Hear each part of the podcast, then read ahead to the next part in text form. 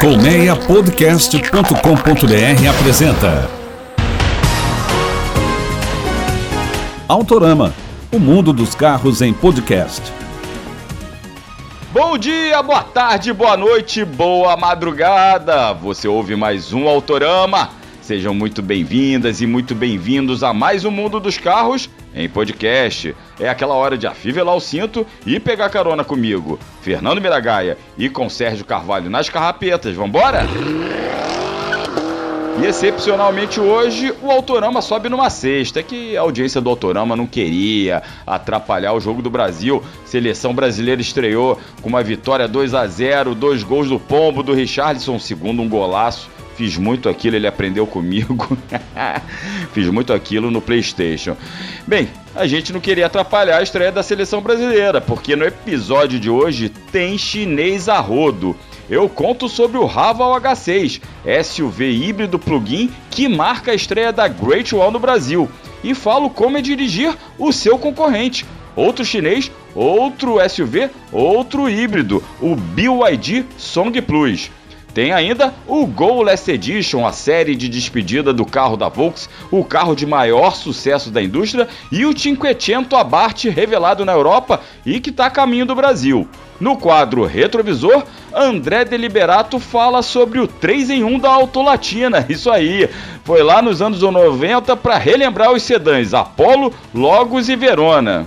Antes vai lá e se inscreva nos canais do Autorama, lá no Spotify, na Apple Podcasts, no Google Podcasts ou no seu aplicativo de podcast preferido.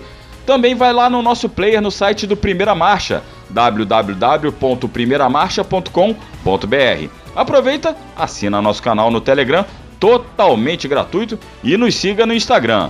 Sérgio engata a primeira e acelera!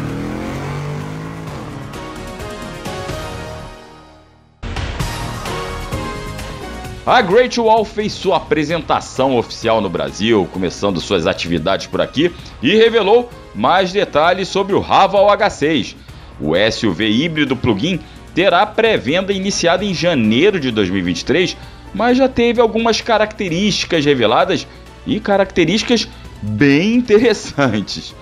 Uma delas diz respeito à autonomia em modo puramente elétrico, que pode chegar a 170 km, segundo a marca, que diz que esse número é baseado nas normas de medições e homologações brasileiras. Desse jeito, é a maior autonomia de um híbrido plug-in hoje no país. Além disso, o consumo combinado, segundo os padrões do Inmetro, é de mais de 28 km com um litro de gasolina na cidade. Surpreende mais quando se vê o conjunto híbrido do Raval H6. São dois motores elétricos, um em cada eixo, e um motor 1.5 turbo a gasolina. A potência combinada é de 393 cavalos, é coisa beça. O SUV funciona com tração integral e câmbio automático com duas marchas, uma para velocidades baixas e médias e outra para velocidades mais altas, mas com seis modos de operação, desde puramente elétrico até auxiliando o motor elétrico como um gerador ou plenamente a combustão. O carro é um pouco maior que um Jeep Compass e terá itens de condução semi-autônoma, além de quadro de instrumentos eletrônico em formato de tablet e também central multimídia com display de 10 polegadas. Segundo a Great Wall, o carro recebeu ajustes na suspensão e no motor para o Brasil, além de um design que ainda será adotado globalmente no carro, como a grade tridimensional, faróis full LED, lanternas traseiras interligadas, nova logotipia do nome Raval na traseira e novo padrão de revestimento interno.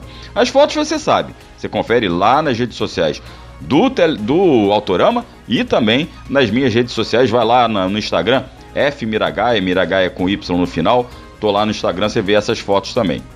Em termos de carregamento, o Haval H6 vem com cabo para tomadas comuns, com tempo de recarga de 10 horas para a rede de 127 volts e de mais ou menos 6 horas para 220 volts. Em carregadores rápidos, até 80% da capacidade das baterias é obtida em cerca de 30 minutos, mais ou menos. Agora, lá na apresentação do carro, a Great Wall deixou claro que mira em modelos como Jeep Compass, Toyota Corolla Cross e Volkswagen Taos Para isso, promete um custo de menos de 18 reais a cada 100 km rodados, que, segundo a, os cálculos da montadora, é menor que a maioria desses rivais, que ficariam aí com custo de mais de 30 reais por 100 km rodados. Mas o que deve pesar a favor mesmo do Raval H6 é o preço. Especula-se que o SUV híbrido custará entre 250 mil e 260 mil reais, mais barato que o BYD Song Plus e bem mais barato que um Jeep Compass 4XE, que é a versão híbrida plug-in do Compass e essa custa mais de 300, quase 350 mil reais. É, rapaz, se for nesse preço aí e a Great Wall trabalhar bem, esse carro, esse Raval H6, pode ser um sucesso. Nesse preço, a propósito, o Raval H6 será mais barato que o BYD Song Plus, como eu disse. Lembra que no episódio passado eu falei desse novo SUV híbrido chinês? Ele custa 270 mil reais, tem motor 1.5 a gasolina combinado a outro elétrico e uma potência combinada de 235 cavalos. Pois bem, eu tive um primeiro contato com o Song Plus e dirigi por cerca de 100 km ali na região de São Paulo. O SUV chama muita atenção em seu comportamento, porque apesar de ser um híbrido, ele tem um rodar que parece mais de um elétrico. Isso aí. No trânsito paulistano ali em baixa velocidade, ele ficou no modo, já entrou no modo EV direto. E a propósito, depois eu também selecionei esse modo puramente elétrico e você pode rodar nele até mais ou menos 100 km por hora, segundo a marca. E também, segundo a BYD, o Song Plus tem autonomia de um pouco mais de 50 km só rodando na unidade elétrica. Mas mesmo ganhando ali a Marginal Pinheiros e depois na rodovia Castelo Branco, quando você pisa mais e testa ultrapassagens com o SUV, o motor combustão entra suave. Ele responde bem nessas retomadas, você sente a força ali em baixas rotações, mas um desavisado poderia pensar que está num modo, num carro puramente elétrico. Isso também porque o isolamento acústico do carro é algo profissa. Você não ouve nenhum barulho de pneu, de vento, de nada, nem do motor a combustão, né? E tem também a posição de dirigir, mais baixa e confortável, que também faz parecer que você está num sedã e não num SUV. E ainda, hein, o acerto da suspensão, mesmo pegando poucos buracos nessa avaliação, foi possível notar que o carro filtra bem a buraqueira ali de São Paulo e ao mesmo tempo que nas altas velocidades e nas curvas contribui para uma estabilidade bem legal do carro. O ambiente a bordo também merece atenção no Song Plus. Ele tem acabamento que quer agregar sofisticação, sofisticação superior no segmento, inclusive. Tem partes em black piano, aço escovado, cromados e tem ainda aquela tela da central multimídia com quase 15 polegadas que é rotativa. Eu não tenho maturidade para lidar com aquilo não. A gente, a gente fica apertando o botãozinho para ela ficar na vertical, depois na horizontal. É bem legal. Enfim, é um carro bem equipado, que anda bem, é confortável e ainda por cima híbrido plug-in com preço competitivo. Olha, gente, pode dar trabalho aí também no segmento de SUVs médios eletrificados, hein? Saio de híbrido para falar de totalmente elétrico e elétrico esportivo que vem para o Brasil. É isso aí. A Fiat mostrou na Europa o Cinquecento elétrico Abarth, o 500, né? O modelo, a versão esportiva do 500, do carrinho da Fiat. Esse modelo tem motor de 177 cavalos e promete 0 a 100 km por hora em 7 segundos, claro, com acertos de em todo o conjunto, né? Suspensão, respostas do motor, câmbio, direção, freios e na própria distribuição de peso do subcompacto. São três modos de condução, um inclusive chamado Scorpion Track, é, que promete retomadas de velocidade até mais rápidas que no Cinquecento a combustão, o preparado para as pistas. Exatamente, o Abarth 695. É, meu amigo, aqui o negócio é sério. Esse Cinquecento elétrico com o emblema do escorpião chega aqui no Brasil no segundo semestre de 2023 para ser mais um no portfólio da Abarth no Brasil. Lembrando que eu contei aqui como anda o Pulse Abarth, né, recentemente revelado, e que a Fiat também estuda um outro, um terceiro modelo Abarth no Brasil, que seria um carro brasileiro, para receber todo esse veneno da divisão de performance da marca. Também no ano que vem, e esse carro, olha, fica ligado, pode ser o Cronos. E tá chegando a difícil hora do adeus. A Volkswagen revela o preço da Less Edition, a série limitada de despedida do Gol, o carro mais vendido e produzido da história da indústria brasileira. O último Gol da Volks chega em tempo de Copa, né? Custa 96 mil reais, terá mil unidades nessa fornada e tem detalhes diferentes, claro. Por fora, grade com acabamento preto brilhante, rodas de liga leve de aro 15 polegadas, faixas laterais, lanternas escurecidas e o nome Less Edition. Nas colunas de trás tem os emblemas que remetem àquelas rodas orbitais do Gol GTI, lembra? É, muito bacana isso. Na cabine, central multimídia, quadro de instrumentos com grafismo diferente, teto escurecido, banco com tecido com costuras aparentes e tecido que imita os bancos recaro dos anos 80. Tem também tecido nas portas e painel com acabamento com detalhe em imitação de fibra de carbono e a plaquinha da edição limitada. O motor é o mesmo 1.0 3 cilindros desses últimos momentos de vida do Gol que vem equipando o Gol. É isso, gente. O Gol está se despedindo. O Gol Less Edition marca aí a despedida do hatch compacto de maior sucesso do mercado. Valeu, Gol. 8 milhões e meio de carros produzidos, um fenômeno que se despede após 42 anos. Obrigado por tudo, Volkswagen Gol. Por falar em Volkswagen, hoje é dia de relembrar um trio que tem carro da Ford também nesse meio e que não fez o sucesso do Gol, mas que marcou história principalmente pelo posicionamento em tempos de autolatina. E quem vai contar isso pra gente é claro, meu amigo André Deliberato, em mais uma participação mais que especial no quadro retrovisor aqui do Autorama Podcast. Conta aí, André! Fala meu amigo Miragaia, tudo certo? Hoje a história é sobre uma trinca de carros da Autolatina, a joint venture entre a Ford e a Volks, que aconteceu entre o final dos anos 80 e meados dos anos 90 aqui no Brasil. Eu vou começar falando sobre o Logos, que foi justamente o substituto do Apollo, um dos carros da trinca, e que por incrível que pareça tem um certo charme, na minha opinião. O Logos era um carro feito sobre a plataforma do Ford Escort, era um coupé de duas portas e bem legal.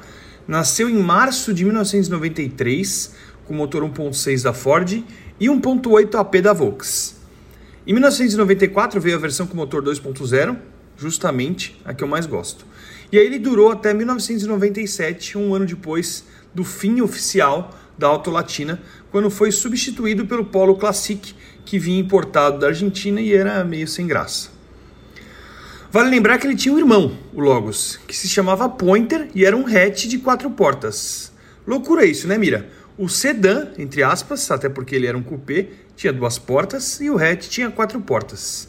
Agora eu vou fazer uma pergunta curiosa, mas é bem fácil de responder, eu acho que você vai conseguir responder e os nossos ouvintes também devem responder com facilidade se eles estiverem espertos. Você sabe por que, que o Logos e também o Apollo só tinham duas portas e não quatro? É isso mesmo, acertou quem respondeu que era para justamente não canibalizar as vendas uns dos outros.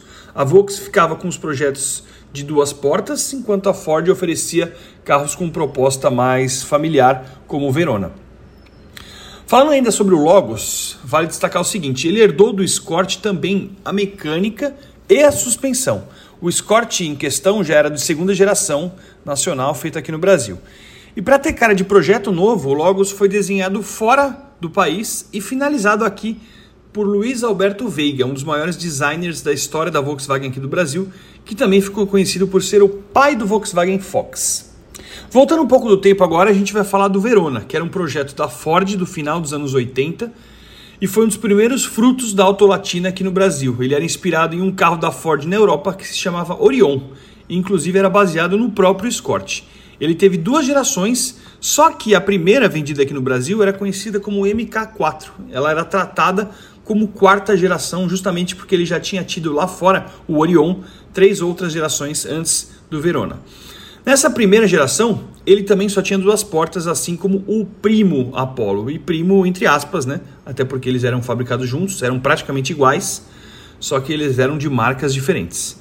Agora, o que pouca gente deve saber, Mira, é uma coisa muito legal. O nome Verona foi escolhido aleatoriamente por computador, apesar de muita gente achar que ele veio da cidade italiana.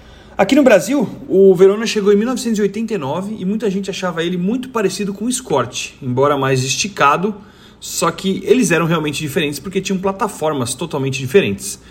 O Verona teve motores 1.6 CHT da Ford e 1.8 AP da Volkswagen. E chegou a ter uma segunda geração com quatro portas e visual baseado na família Escort, que usava somente os motores 1.8 e 2.0 da Volkswagen, essa segunda geração. Esse novo Verona, né? o segundo Verona. Lembro bem disso porque meu pai teve o segundo Verona, era um Escortão, né? Eu lembro que na época eu já chamava o carro de Escortão. E aí o Verona viveu assim no Brasil até 1997, quando depois do fim da Auto Latina, a Ford lançou o Escort Sedan. Olha lá, tão previsível, né? Lá fora, o Verona foi substituído pelo Focus, lá por volta de 97 e 98. Só que o Focus só chegou por aqui no ano 2000. E eu lembro bem desse lançamento. Era um carro muito bom, a primeira geração do Focus, mas a gente fala sobre ele em um outro episódio. O Apollo, como vocês já devem imaginar, foi uma versão Volkswagen, também entre aspas, do Verona, que existiu entre 1990 e 1992. Portanto, a história do Apollo é muito mais curta em relação à história do Verona. E sim, o Apollo é uma derivação do Verona e não o Verona é uma derivação do Apollo. É justamente o carro da Volkswagen que nasceu do projeto do carro da Ford. Aqui no Brasil, o Apollo chegou para substituir o Passat, mas como ele não foi tão bem, ele acabou dando rapidamente lugar ao Logos, que é o carro que eu comecei uh, hoje falando aqui no quadro Retrovisor Especial Carros Clássicos. Começamos falando do Logos e já estamos aqui no Apollo. Visualmente, Mira, o Verona e o Apollo, eles tinham pequenas diferenças no design. Eles eram muito parecidos, mas eles tinham alguns detalhes que eram diferentes e mudanças sutis de ajustes mecânicos. Quem dirigiu os dois disse que o carro da Volkswagen era mais acertado e tinha câmbio mais firme. Eu não tive a oportunidade de dirigir o Apollo, eu dirigi só o Verona, então não sei comparar. O nome Apolo, Mira, assim como no caso do Logos, vinha da mitologia grega. Logos era o centro de equilíbrio, a harmonia e o ritmo que regem o universo. Já o Apolo era, olha só, o deus grego da beleza. Imponência, Volks, ousada, hein? É isso, Mira. Mais uma vez, obrigado pela oportunidade. Meu Instagram e meu Twitter, para quem quiser me seguir, é André Deliberato, tudo junto, sem nenhuma letra dobrada. Eu não tenho Facebook e eu vejo vocês no mês que vem. Abraço. Valeu, Dedé! Esse foi André Deliberato em mais um retrovisor especial. E chegou a hora de estacionar. Com a apresentação e produção de Fernando Miragaia e direção e edição de Sérgio Carvalho, o Autorama fica por aqui. Muito obrigado pela audiência e reforço o convite para você se inscrever nos canais do Autorama no Spotify e nos canais nos aplicativos de sua preferência. E nos acompanhe nas redes sociais, no Instagram e no Telegram. Grande abraço, valeu, até a próxima. Obrigado aí mais uma vez. Tchau, tchau, um abraço e vai Brasil, hein? Rumo ao Hexa!